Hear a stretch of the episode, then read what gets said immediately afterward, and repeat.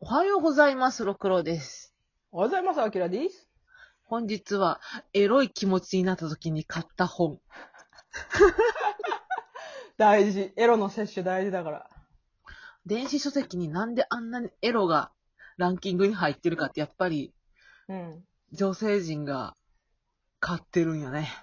そうね、なんか今まで、その、大っぴらにエロ漫画って、女性向けの漫画って売れてなかったけど、電子書籍になったら途端に売れ出したっていうのを聞いて、そりゃそうだよね、と思って。買いいや、女性もエロいの見たよ。私それさ、コミックシーマーが一番エロいの多いと思うねんけど、ああ、確かにそうだと思そう、今そのコミックシーマーの TL ランキングを見ててちょっと面白かったけど、う。うん。いや、タイトル飛び抜けてるわ。コミックシーマー。ああ、あのー、ああの、えレンタルビデオ屋の AV の棚見てるような気分。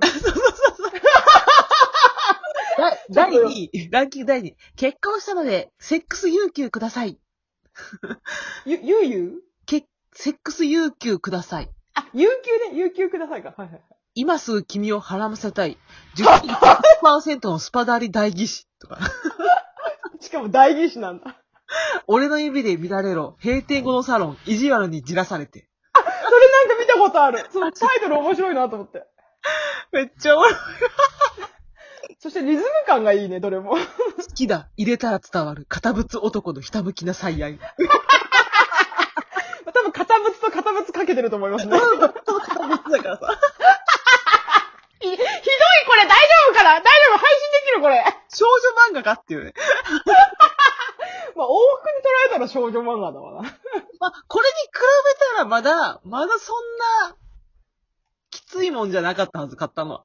うんうん、どんなんどんなん？私。多分コミ、えーコミックシーマーで買ってるね。えっ、ー、とうね、ん。えー、獣人さんとお花ちゃん。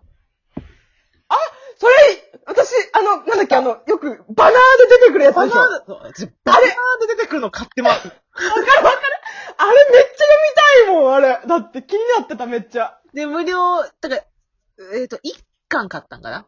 うんうん。え、あらすじ言うと、どうやって入った、人間。獣人と人間、二つの種族の間には、延々とそびえ立つ大きな壁がある。偶然見つけた壁の亀裂から、獣人のところへ忍び込んでしまった花は、迷い込んだ先で漆黒の獣人、サナティに出会い、大きな体に組み敷かれる。え、え、サナティの迫力に身震いする花。もう逃げられない。だけど、侵入者である花を捕まえるはずが、他の獣人からかばうように身を挺してくれて。一体どういうこと？じんとあったかくて甘くてピュア。だけどエッチ。壮大な一週間恋愛開幕待って、このパターン前もどっかで見た。なんとか開幕って なんかで見た。なん開幕っていうの、いつも。ですぐ開幕っていうの？なんだっけななんか言ってたよな、開幕。そう、これ、な、多分なんかのあらすじ言った時に、ロクさんが、開幕ですってなんか言ってた。なんで？あ、でもこ、まあ、この獣人さんと、さ私獣人が好きなんで。わかるわかる。獣ですわね。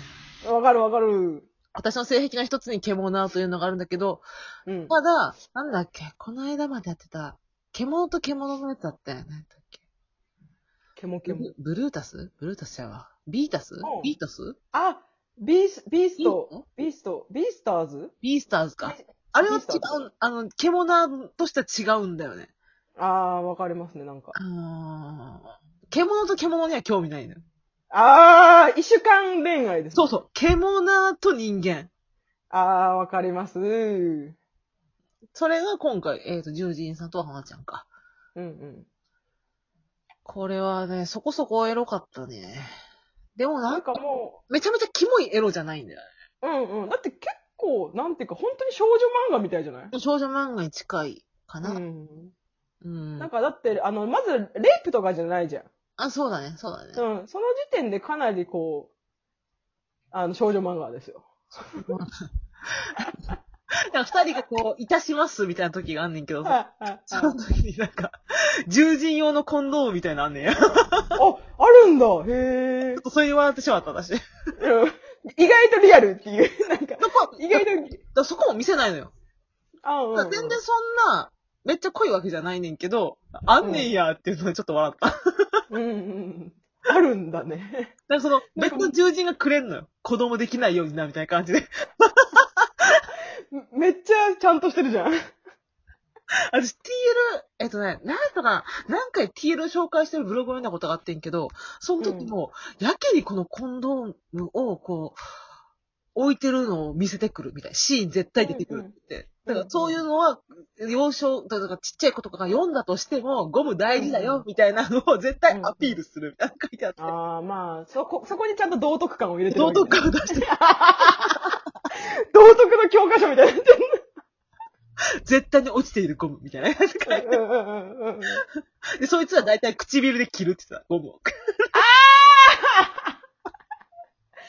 あ、でもなんか言ってた。なんか、そういうエロい漫画読みたいんだけど、ゴムの存在があるかないかで、うんその読む気持ちが変わるって人いるって言ってた。なんか。あ、冷めちゃうな。い、そうそう、ないと読めない。不安で読めないんだって。っあ、そってちいう、そうそう、人がいるっていうのは聞いたことある。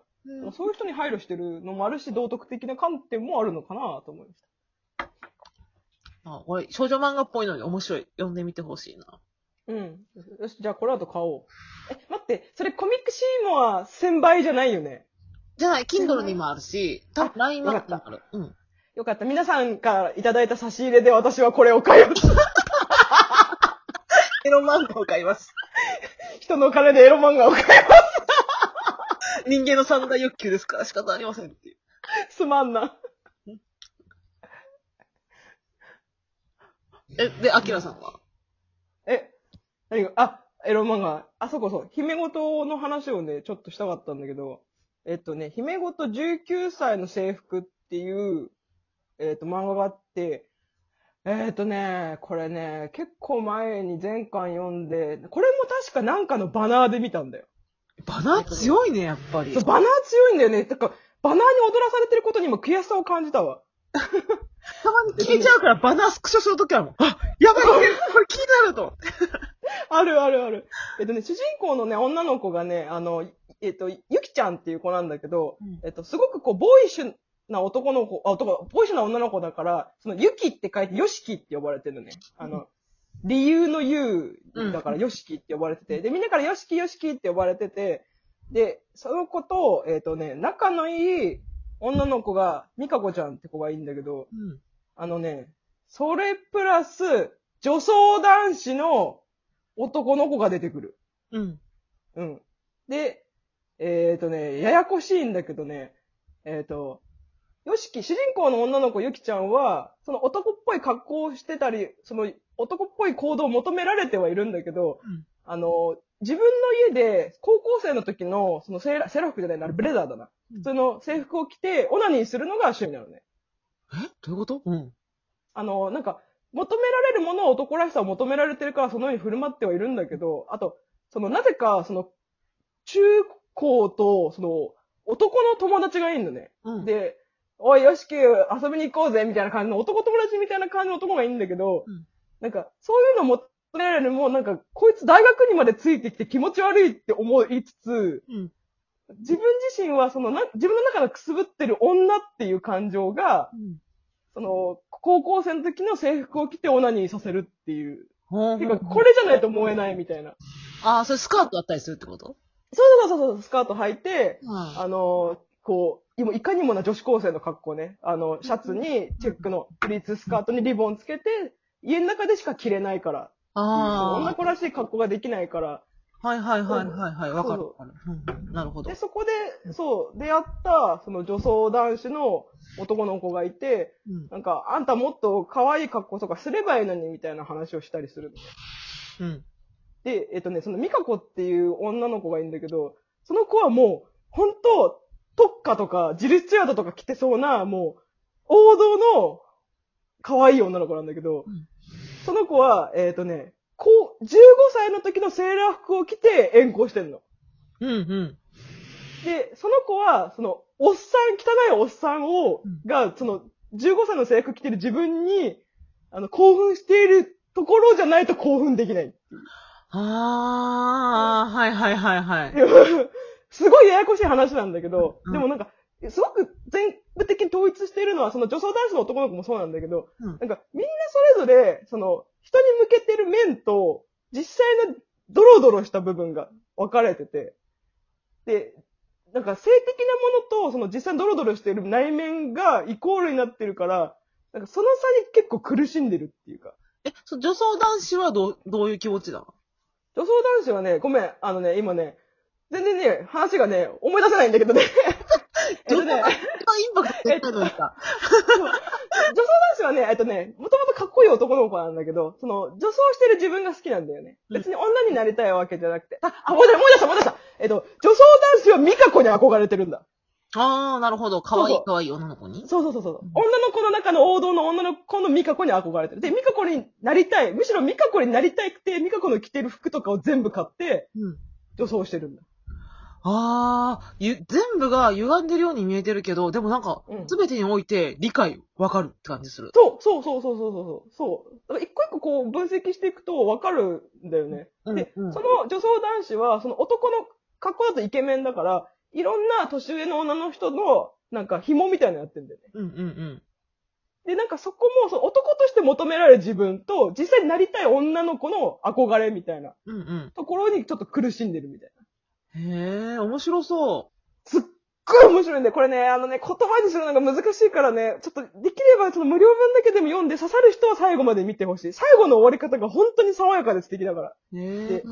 で私これロクさんに勧めたいのは、そのミカコの闇の部分がめちゃくちゃ暗くて面白いからっていうの言いたい。私、城之内さん浮かんだもん。あのあー、今の子ってあの、汚れた長沢に侵される自分に興奮してる。あの、綺麗なものは思いっきり汚れてみたいものよでしょわかるそうそうそう。汚れ、と思って。あの子たち、あ、なんかわかるわ、と思ってた。そうそうそういう感があるもんね。あるあるある。なんか一般ピーポーの我々がさ、綺麗な人がさ、